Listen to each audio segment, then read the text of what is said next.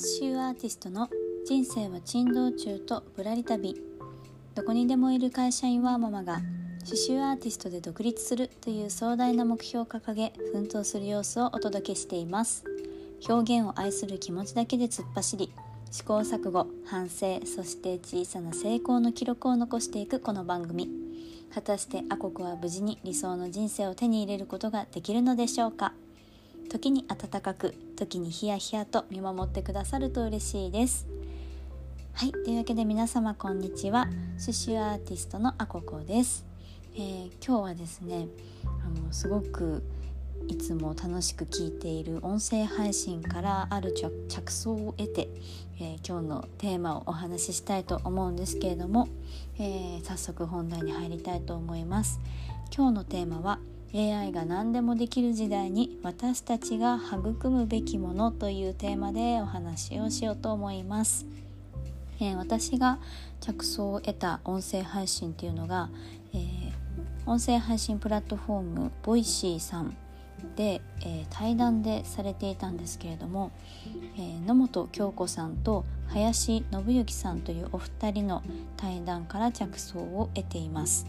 えー、野本京子さんという方は子どもの教育についていろいろとあの研究されていたり情報発信をされている方で林信之さんですねジャーナリストだったり、えー、ディレクターだったりさまざまな活動をされているんですけれども、えー、この方はすごく面白い方だなと思っていて。まあ、今ある最新の技術とかを見てさらにそれが10年後とか20年後とかもっと先になるとこれが世の中にどういう影響を及ぼしているのかっていうそういう未来を何でしょうね先見する目っていうのがすごく鋭い方で。でこの林信之さんのボイシーがとっても聞いてて面白くって最近はずっと聞いてるんですけれどもこのお二人の対談が先日あってこれもまた面白い内容だったんですよね。でこの対談自体は、えーと、今日の概要欄っていうんですかねにリンクも貼っておこうと思うんですけれども是非聞いていただきたくって、まあ、この教育のところと未来を見据えるっていうところを掛け合わせて今の最新技術が未来どうなっていってそれに向けて今の子どもたちが働く世代になるまでに、え、親の世代が、え、何ができるかっていう話でした。でまあかいつまんで内容を抜粋しつつ私の思ったこととかも今日まとめてお話ししようと思うんですけれどもまずですね、まあ、先に何を思ったか結論から話すと本当に AI が何でもできる時代になるので私たち人間の存在意義のポイントってやっぱり好奇心とか感情のままに動くみたいなところなんじゃないかなと思ったっていう話をこれからしようと思います。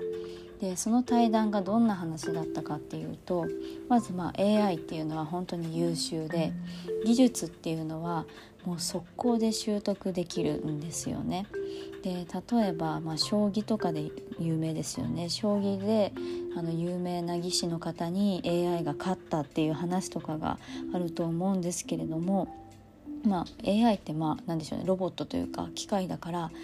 人間みたいに休みを取らずにずっとこうこうなんでしょう、ね、知識を習得し続けることができるのでもう人間の何倍ものスピードで技術を習得したり知識を習得することができるので、まあ、到底追いつけないんですよね。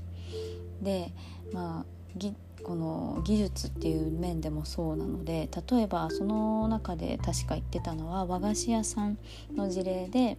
例えば和菓子一つ職人さんがすごく綺麗な和菓子を作るのを、まあ、プログラミングすれば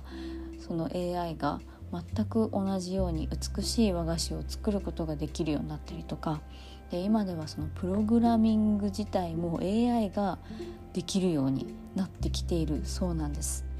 すごいですよね今プログラミング言いにくいプログラミングってこういろいろとって流行ってて、まあ、子供に習わせたりとか授業に取り入れられたりっていう話も出てるんですけれどももう AI ができるようになってきているということでまあ本当に早いなと思うんですよね。でこのボイシーの中で言われていたのは、まあ、そんな時代なので人間ができることといえば自分の価値観は何かとか何に問題意識を持ってそれを作ったのかっていうことが語れたり考えられたりするっていうことが大事っていう話でした。えー、私自身はこれを聞きながらさらにいろいろと考えたのでここから私の考えというか思っていることをお話ししようと思うんですけれども、まあ、私の視点でいくと例えば刺繍とかイラストとかを描いている中で、うん、例えばイラストで言えば描く技術っていうのがその AI が覚えることができれば本当に何でしょうね商業的なイラストっていうのは描けるようになってしまうのではないかなと思ったんですよね。で例えば私ストックイラストにいくつか登録をしてましてあのストックイラストっていうのは例えばデザイナーさんとかがチラシを作りたいっていう時にちょっとした挿絵ここに例えば何でしょうね、うん、コロナ関連のチラシを作りたいって時に例えば人がマスクしてる絵が欲しいって思ったらストックイラストサイトっていういくつかあってそのサイトにアクセスしてで、まあ、マスクをしている人とかで検索するとたくさんこういろんなせもう日本中とか、まあ、世界中のイラストレーターさんが描いたマスクをしている人のイラストがバーって出てきてでその中から好みのものとか、まあ、テイストにこれがいいなっていう絵をダウンロードするっていうものがあるんですよね。でイラストレーターさんは自分の絵がダウンロードされるといくらかお金が入ってくるっていうものがあるんですけれども例えばそのストックイラストとかも AI の技術が進歩してしまうと、まあ、ある程度ねこうイラストまあ全なんでしょうね各世代、まあ、全世代にある程度好感が持てるような無難なイラストとかの特徴っていうのを AI が覚えてしまえば例えばまあ日本だと丸っこいフォルムが人気なので、まあ、丸顔に、まあ、目も丸くちょんちょんって描いてみたいなちょっと、まあ、イメージできると思うんですけどよく見かけるような、えー、素朴なイラストとかをの特徴を AI が覚えてしまえば例えば女の子マスクとかで、えー、何かこうね未来未来の話ですけど、えー、ワードを入れれば AI が、まあ、それらしいイラストを作ってくれるようになってしまうのではとか思ったりとかあと私ブログとかも書いてるんですけどブログもこうあの何ですかっけあの何でしたっけ？広告つけたりするじゃないですか ASP でしたね。だからブログにそういうなんかこのお金を得るために書かれる SEO かそういうのとかもまあプログラミングなのか分かんないけどこの AI に何かそのねある程度お作法が決まってるんですよねそのブログっていうのも。こういう順番で結論から書いてとかこういう筋道を立てて書くと分かりやすいよっていうのを AI が覚えればそういうのだったら書けてしまうんだなっていうふうに思ったんですよね。で現に今論文とかを AI が書けるようになってきているっていう話も聞いているのであじゃあブログとかももう将来的には別に人間が書く必要はなくなるんだなっていうこととか考えたんですよね。でさらに思ったのは AI さらに進化したらそれこそ人の心が感動する価値観とか問題意識みたいなものを理解して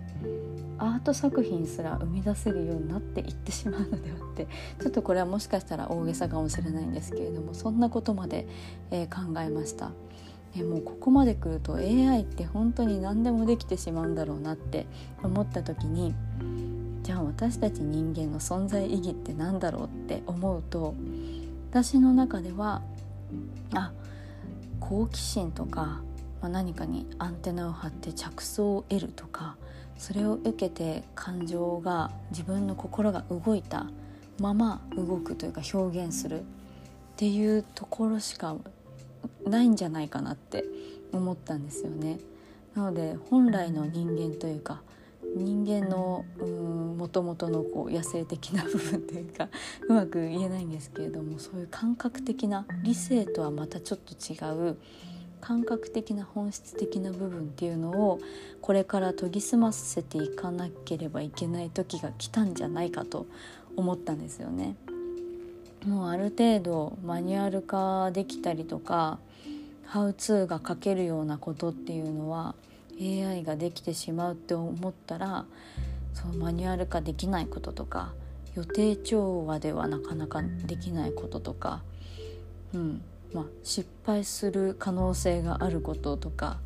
なんかそういうところに人間の味っていうのが出てくるんじゃないかなって思ったんですよね。そうだからなんかじゃあ今私たちにできることって言ったら好奇心とかそういうものを育むことでこれって多分、まあ、もちろん未来働く子どもたちに大きく影響するとも思うんですけれども、まあ、私たち30代ぐらいの、えー、世代もまあ10年先20年先ってまだ何かしら働いてたりすると思うんですよね。でそう考えると今のうちにこれを見据えて自分の今の感覚なんかそういう感覚鈍ってないかなっていうものをちょっと振り返ってみた方がいいんじゃないかなっていうことを、えー、最近思ってます。うん、なので、まあ、感性を磨くっていうんですかねそういうのをおろそかにしちゃいけないなと思いますしなんか最近はいろいろとまあ、みんな現代人 忙しいので効率化効率化とかあとは人のハウツーを手っ取り早く手に入れることができるっていう中なんですけれどもやっぱり自分の頭で考えて試行錯誤するっていう脳のトレーニングとか そういう感性を磨くっていうのは必要だなということを、えー、最近考えたので今日はそんなお話をシェアさせていただきました。ちょっと分かりにくかったらごめんなさい。ちなみにあのよく映画で AI がなんか反逆するみたいな、えー、やつってあると思うんですけど個人的にはそれはないんじゃないかななんて思ってます。やっぱりあくまでも人間が作ってるものなのでまああくまでも人間のことだからきっと自分たちのコントロール下に置いておけるレベルの活用しかしないと思ってるんですよね。まあわかんないですけどね。はいというわけで今日のテーマはですね林信之さんと野本京子さんの対談から着想を得て AI が何でもできる時代に私たちが育むべきものとはというお話をさせていただきました、えー、ここからは、えー、今日の活動報告ということで、えー、何でしょうね、え今日は2つあります、えまずは私がオリジナルでデザインしている生地を販売しているリアルファブリックさんのサイトに、えー、新しいデザインを出しました、えー、出しましたといってもですね、えー、1回サイト上に申請を出してでいろいろとデザインチェックが入るんですよね。パターンがちゃんと途切れずに続くかとかそういう細かいところをチェックしてくださってでそこからまあ1週間ぐらいで申請が通って販売開始とかになるんですけれどもまあ今春らしい春花柄の模様とかあとは私はうちが息子がいるんですけれども息子のお洋服にどんな、え、絵柄があったら嬉しいかなって想像して描いた可愛い柄とかも、え、申請を出しているので、え、またこちら販売開始になったらお知らせさせてください。あとは、えー、ウェディングのオーダーですね今は5月の花嫁様に向けてオーダーレンタルでウェディングベールを作っているんですけれども、えー、今日はですねまあ採寸いただいた形に型紙を作って、えー、どんな感じで刺繍を配置しようかなとかどのレースがいいかなっていうことを考えたりしていました。はい。というわけで、えー、今日の放送は以上となります、えー、この放送気に入っていただけましたら、えー、スタンド FM の方はコメント欄やレターあとはポッドキャストスポティファンの まだ噛んじゃいますね。スポティファイの方は、えー、Twitter や Instagram などで感想をシェアしていただけますと大変嬉しいです。またあのフォローとかもお気軽にしていただければとってもとっても喜びます。はい。というわけで本日も最後までお聴きくださりありがとうございました。刺繍アーティストのあここでした。ではまた。